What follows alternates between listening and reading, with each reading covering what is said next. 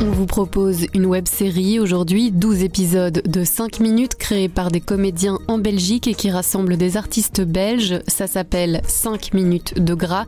Le but est de faire sentir les souffrances des personnes grosses, de casser les clichés et d'explorer la grossophobie. C'est Catherine Macrel qui nous en parle. Je m'appelle Sandrine Puissant et vous écoutez le bouche-oreille du soir.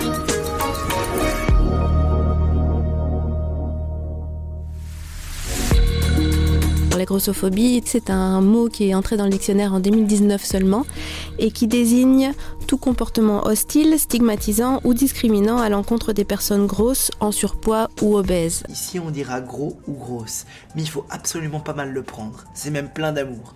Comme le dirait Daria Marx, gros n'est pas un gros. C'est parfois quelque chose de très direct, ça peut être une insulte dans la rue, mais parfois c'est très insidieux. C'est par exemple quand on va chez le médecin euh, pour un problème euh, au ventre et qu'on va vous envoyer euh, forcément chez le nutritionniste. C'est aussi le cinéma ou les séries qui ne montrent jamais les personnes grosses dans des rôles principaux, souvent dans des rôles secondaires, ou si ce sont des rôles principaux, il faut forcément être quelqu'un de hyper dynamique et super sympa, parce que sinon on ne sera pas accepté en en tant que personne grosse dans un rôle principal. C'est aussi des stéréotypes dans la vie de tous les jours. Et nous, les gros, les grosses, nous sommes perçus comme les lents, les fainéants, les simples d'esprit, les débordants d'excès. Bah oui, c'est sûr que lorsque tu es mince, tu es forcément intelligent et complètement sain d'esprit.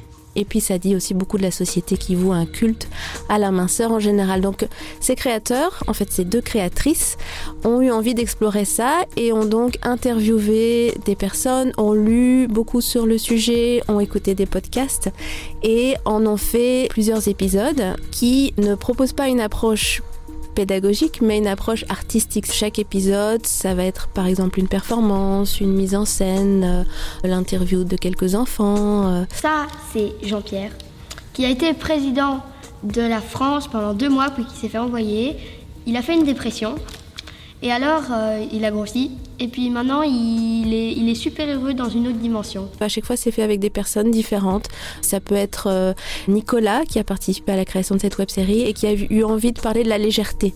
Même si de prime abord, on pourrait penser que c'est une personne pesante, en fait, il est habité lui d'une légèreté. Et alors, c'est un épisode où il danse sur une plage.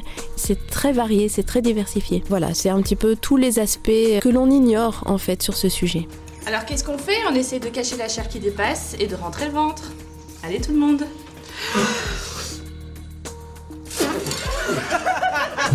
Alors c'est très simple, on tape 5 minutes de gras.org, 5 en chiffres. C'est totalement gratuit. Et ce sera aussi une pièce de théâtre euh, l'année prochaine euh, au Boson.